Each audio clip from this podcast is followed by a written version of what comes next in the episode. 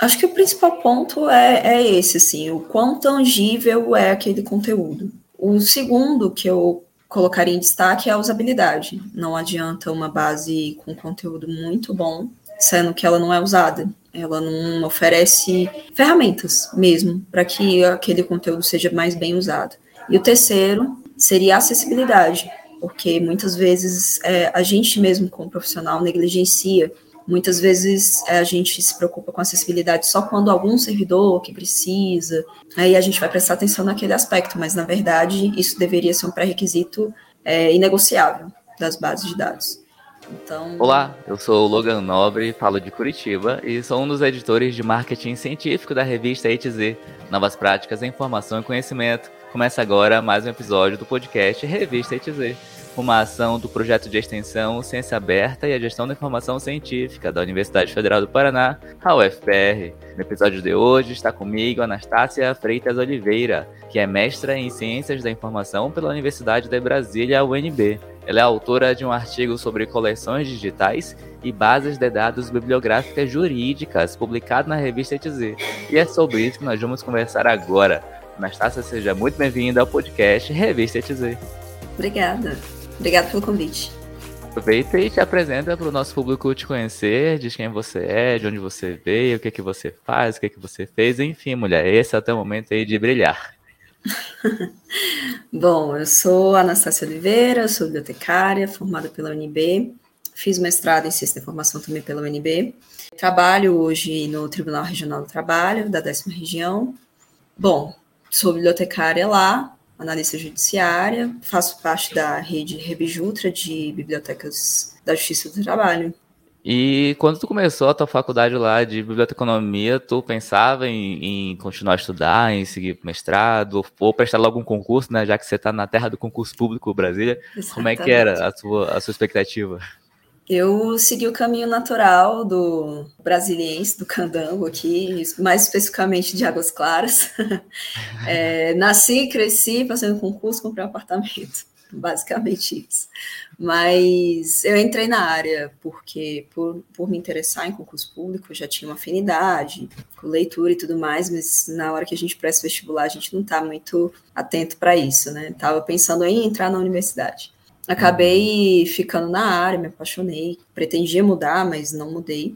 Esse é o meu segundo concurso público. Eu primeiro passei na CAPES, né, no, que é do portal de periódicos, acho que todo mundo conhece, pelas bolsas de estudos e pelo portal de periódicos.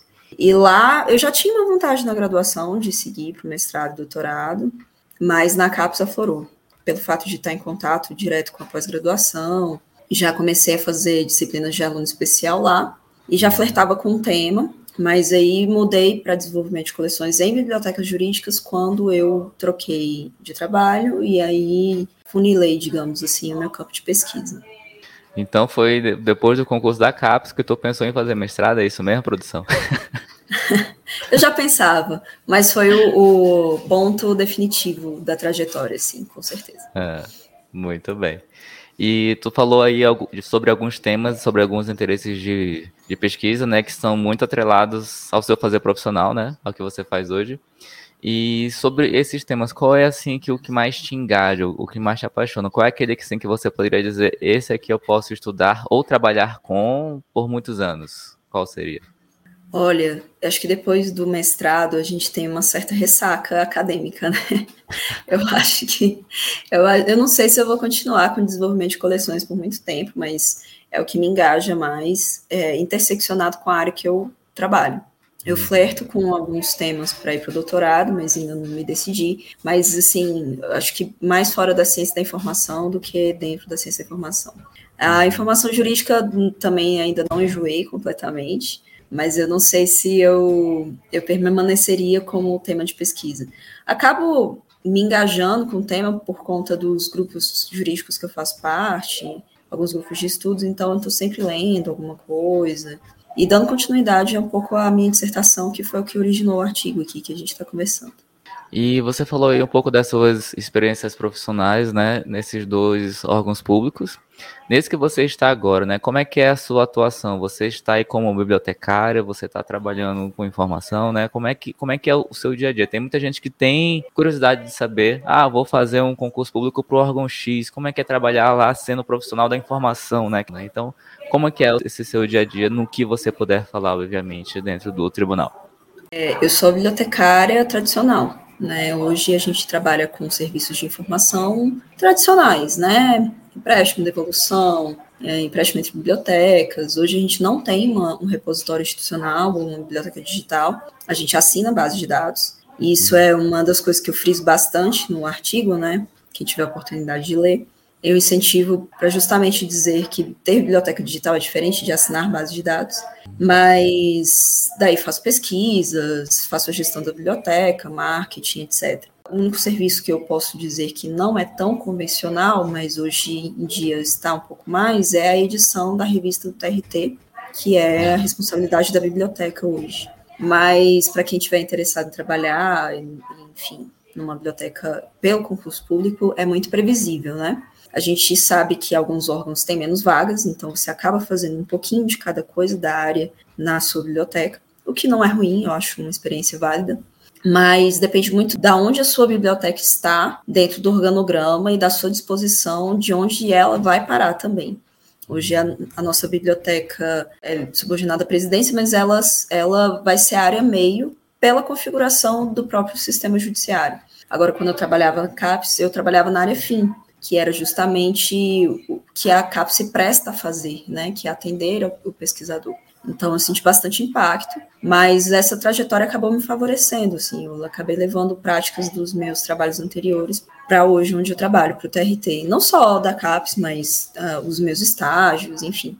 Eu acabei trabalhando bastante em bibliotecas digitais, e hoje não trabalho em bibliotecas digitais, mas ainda levo o lado digital da minha trajetória para as minhas pesquisas e para tento levar para a prática profissional também, mesmo que indiretamente. E entrando aí no artigo que você escreveu, cujo título é Critérios de Seleção para Desenvolvimento de Coleções Digitais e Assinatura de Base de Dados Bibliográficas Jurídicas.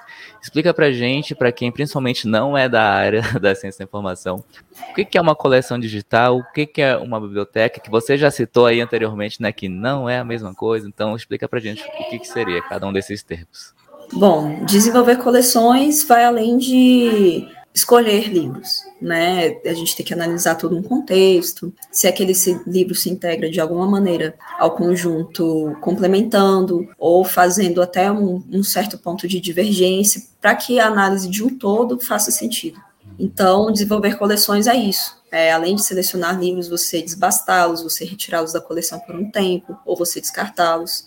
E aí, quando a gente trata de livros, a coisa foi um pouco mais é, tranquila, porque a biblioteca tem a posse daquele conteúdo. É um conteúdo tangível, né? Você pega o livro, você empresta o livro. Agora, no digital, não. Embora a gente possa até ter o arquivo na nuvem, não quer dizer que aquilo pertence à biblioteca. E é por isso que eu enfatizo bastante no artigo que assinar base de dados não é necessariamente desenvolver uma coleção digital, porque na verdade você está comprando um serviço, você não está uhum. adquirindo itens para a sua coleção. E aí, no artigo, eu tenho bastante cuidado com essas nomenclaturas, digo que, apesar de não ser a posse, ainda vale a pena, porque estamos todos no mundo digital, e ainda mais pós-pandemia, com a explosão é, do uso do, do eletrônico, né? Não posso nem chamar de explosão, mas, mas potencializou por conta do teletrabalho. Então, é um caminho sem volta. O artigo ele se presta a dar alertas sobre cuidados que temos em, em tomar esse tipo de decisão, de assinar uma determinada base de dados ou não. E aí, como uhum. contribuição final, o artigo traz critérios que devem ser vistos, observados, quais são as metodologias de como comparar uma base com a outra ou realizar pesquisas de dentro dessas bases para avaliar o conteúdo, não só o conteúdo, mas outros aspectos de preservação, acessibilidade, usabilidade, etc. E se você pudesse destacar alguns desses critérios, alguns desses cuidados né, que as pessoas devem ter, tanto ao escolher qual base usar, qual coleção né, ao usar, usar no sentido de assinar também né, esse, esse serviço informacional, o que, que a pessoa deve se preocupar? Tanto quem está no processo decisório de falar, olha, vamos assinar esta base ou aquela, ou quanto para quem está no, no papel de profissional, que é o seu papel hoje, que vai usar essas bases, né? O que, que a pessoa deve se preocupar? Acho que o principal ponto é, é esse, assim, o quão tangível é aquele conteúdo. O segundo que eu colocaria em destaque é a usabilidade. Não adianta uma base com conteúdo muito bom, sendo que ela não é usada. Ela não oferece ferramentas mesmo para que aquele conteúdo seja mais bem usado. E o terceiro seria a acessibilidade, porque muitas vezes é, a gente mesmo, como profissional, negligencia. Muitas vezes é, a gente se preocupa com acessibilidade só quando algum servidor que precisa, aí a gente vai prestar atenção naquele aspecto, mas na verdade isso deveria ser um pré-requisito é, inegociável das bases de dados. Eu sei que alguns outros artigos da E2Z abordam isso, mas eu friso esse aspecto como obrigatório e não como um aspecto secundário.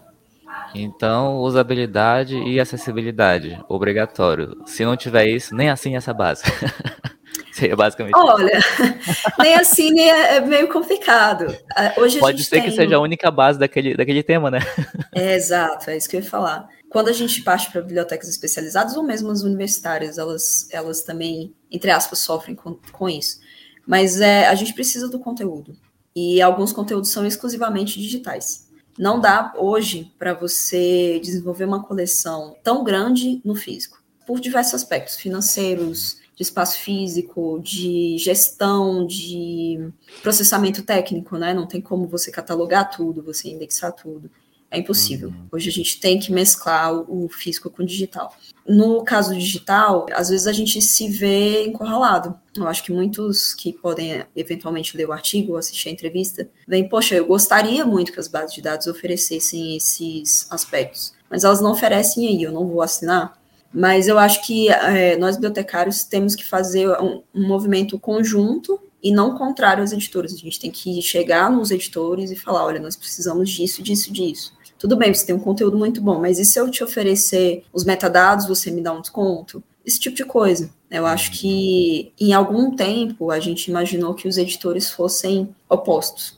Alguma questão de acesso aberto, algum, quase práticas filosóficas, ou eventualmente más experiências em reuniões e, e tudo mais. Mas o que eu percebi é que, na verdade, se a gente não unir forças, a gente não consegue melhorar as interfaces. A gente não consegue melhores condições de contratação, a gente não consegue o produto que a gente quer comprar. Por mais que a gente tenha dinheiro ou, eventualmente, condições de, é, não, não funciona assim. E eu espero muito que os editores estejam abertos ao diálogo, porque a gente está dando uma consultoria de graça para eles do que pode ser melhorado, do que pode ser implementado. E, enfim, são esperanças aí que a gente lança com um artigo para ver se melhora. Olha aí, fica o alerta, fica o, o pedido aos a editores dica. das bases de dados para que, né, pensem no lado do usuário, no lado de quem está comprando o serviço e quem vai usar, né? Literalmente, tenham dó. é. né? E, Anastácia, se você pudesse indicar um novo caminho para o seu artigo continuar, seja nas suas mãos, seja nas mãos de outros pesquisadores, que rumo seria esse interessante para ele continuar essa, essa, essa pesquisa? Eu indicaria o rumo dos consórcios. Eu acho que não vale a pena as bibliotecas estarem adquirindo o mesmo conteúdo de forma separada é, e segmentada, principalmente as especializadas. Hum. Acho que a formação de consórcios é uma realidade, né? A gente tem grandes consórcios jurídicos, grandes grupos de documentação jurídica ativos no país, mas os estudos deveriam continuar no sentido de efetivar as contratações. E aí a gente sai até um pouco da ciência da informação a gente fala, dialoga com o pessoal do direito, a gente dialoga com o pessoal da administração pública, de, da gestão, para que analisem as, a legislação, de como isso poderia ser feito. Às vezes, às vezes não, já é uma vontade das bibliotecas jurídicas fazerem isso, mas a gente esbarra em traves burocráticos. E, às vezes até o próprio editor, ele não, não entende muito bem, ele é, fica um pouco ressabiado, que na visão dele pode ser até menos aquisições do que ele esperaria, do que vender em forma segmentada. Então, são esses aspectos que deveriam ser analisados. Outro aspecto que eu acho muito importante, que eu estou vendo surgir um pouco incipiente nos estudos de informação jurídica especificamente, a informação jurídica que é gratuita. Né? Muitos editores eles reúnem as informações de legislação e doutrina. Para quem não está familiarizado com o termo legislação, é o que a nossa, as nossas casas legislativas aprovam. E a doutrina é os pesquisadores se debruçando sobre a legislação e os julgados, que é a jurisprudência, e analisando, fazendo textos, é, livros e artigos. Então, é a análise da doutrina e da jurisprudência, que é o que é o produto dos tribunais, que é o julgamento em si, né? Existem editoras que pegam esse material gratuito, reúnem numa interface mais amigável e vendem para nós mesmos, para os próprios tribunais. É, Olha aí. Exatamente. Gente. Sabe aquele Sabe aquele problema da universidade que a gente fica, ué, mas por que, que a gente compra muito caro uma base de dados, sendo que são os nossos professores que publicam os periódicos, uhum. enfim? Existe esse problema na informação jurídica. Não vou nem dizer problema, existe esse contexto na informação jurídica também. Na doutrina, na jurisprudência, na, na legislação. Os nossos magistrados produzem os artigos que vão parar nas revistas pagas e os tribunais pagam a revista para então, esse, esse mercado se retroalimenta de uma maneira, eu acho que predatória. Eu não tiro o mérito dos editores que selecionam e que fornecem uma interface mais amigável, porque é um baita trabalho, a gente sabe disso. Mas a gente, enquanto produtor da informação, especificamente o bibliotecário, o arquivista, o profissional da informação, devia se preocupar um pouco mais de como estão as interfaces de busca dos seus próprios tribunais, onde vão parar a produção intelectual dos, dos nossos magistrados e servidores, uhum. se a gente não poderia oferecer um canal para que essa, essa produção intelectual fosse disseminada. Então, eu indicaria essas duas vias, uma dos consórcios e uma da, dos canais de comunicação científica do, dos tribunais e órgãos jurídicos, de uma maneira geral.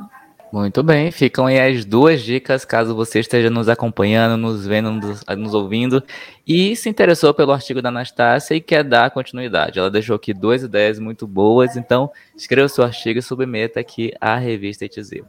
Bom, e Anastácia, conta aí, quem que é a Anastácia fora do tribunal, fora da universidade? O que, que você faz no seu tempo livre? Quais são os seus hobbies? O que que o Lattes não conta sobre você? Poxa, eu poderia falar que eu leio muito, mas não é verdade. leio, gosto de ler, mas meu tempo livre eu me dedico a bebidas. Eu sou sommelier de cerveja também. Olha, tenho, gente, é, legal. Tenho gastado bastante tempo e dinheiro com isso, mas, mas é um hobby que, que eu tô, tô bem empolgada, assim, depois acho que do mestrado deu um fôlego para a mente e Gosto de, de drinks também. Só não tô no café e no vinho. Mas quem sabe um dia. Muito bem. E tu gostaria de fazer alguma indicação cultural aqui pra gente? Algum livro, um filme, uma série sobre qualquer assunto? Eu também vou sair do tema um pouco, mas vou. Também não é sobre cerveja, mas é uma indicação do livro Humanidades. E talvez eu fale o nome do autor errado, porque ele é holandês. É o Bregman. Rutler Bregman. Eu espero estar certo, mas por humanidade vocês acham. Vocês são profissionais de informação, vocês vão encontrar muito fácil. Ele é um autor holandês, ele, ele complementa muito aquele, o Sapiens, que é um livro uhum. muito famoso, muita gente está lendo. E eu comecei a ler na época da eleição, porque uma pessoa muito querida me indicou e falou: olha, a humanidade tem jeito. Não somos tão ruins quanto parece. E e é isso, assim, o livro te dá bastante esperança. Não, não é um livro piegas, longe disso, até porque ele se apoia em fatos científicos, mas ele mostra que talvez a nossa essência não seja tão ruim. E foi um respiro nesse ano tão, tão difícil. Outra, outro motivo de eu indicar essa obra é porque ele desmistifica muitos estudos muitos estudos que caem no senso comum da psicologia, que nós tivemos acesso por noticiários, ou por mesmo repetição, sabe? Já ouvi falar, já ouvi falar. Ele vai no, no âmago daquele estudo, vê a, as referências, vê a metodologia e desmistifica: olha, o autor não falou isso. Ou se ele falou isso, ele foi pernicioso por causa desses outros estudos. Então, para quem está com dúvidas de metodologia científica. É uma maneira de estudar, mas de forma muito leve, porque ele te leva a uma leitura crítica científica muito interessante. Olha aí, então seria ao mesmo tempo uma leitura meio acadêmica, mas ao mesmo tempo divertida. Isso, exato. Que legal, Exatamente. que legal. Então fica uma, uma indicação e meia aí junto com o Sapiens do Yuval Harari. Ok? A indicação da Anastácia estará aí na descrição do episódio. Anastácia, muito obrigado por ter aceito o convite ter vindo aqui conversar conosco. Eu que agradeço. Eu espero que outros autores venham por aqui, já, já me apaixonei no podcast, estou ouvindo bastante e estou à disposição. Se vocês quiserem falar comigo para sanar alguma dúvida, eu incentivo também a pesquisa acadêmica, não liguem para o meu cansaço por enquanto. Mas é isso, permaneça na ciência da informação, é uma área fascinante. Chegamos ao fim de mais um podcast Revista ETZ, uma ação do projeto de extensão Ciência Aberta e a Gestão da Informação Científica da UFPR. Na descrição estão os contatos da entrevistada e o link para você conhecer mais sobre o artigo Critérios de Seleção para Desenvolvimento de Coleções Digitais e assinatura de base de dados bibliográficas jurídicas, escrito pela Anastácia, que conversou aqui conosco agora, e também pelo Murilo Bastos da Cunha. Na descrição também estão os contatos para você encontrar a revista ETZ, um periódico científico interdisciplinar de acesso aberto do programa de pós-graduação em gestão de informação da UFPR. A revista ETZ tem um site e está no LinkedIn, YouTube, Twitter, Facebook, Instagram e nos 14 maiores agregadores de podcast do planeta. Basta procurar por Revista ETZ. Eu sou o Logan Nobre e a gente se fala no próximo episódio. Até mais. Tchau.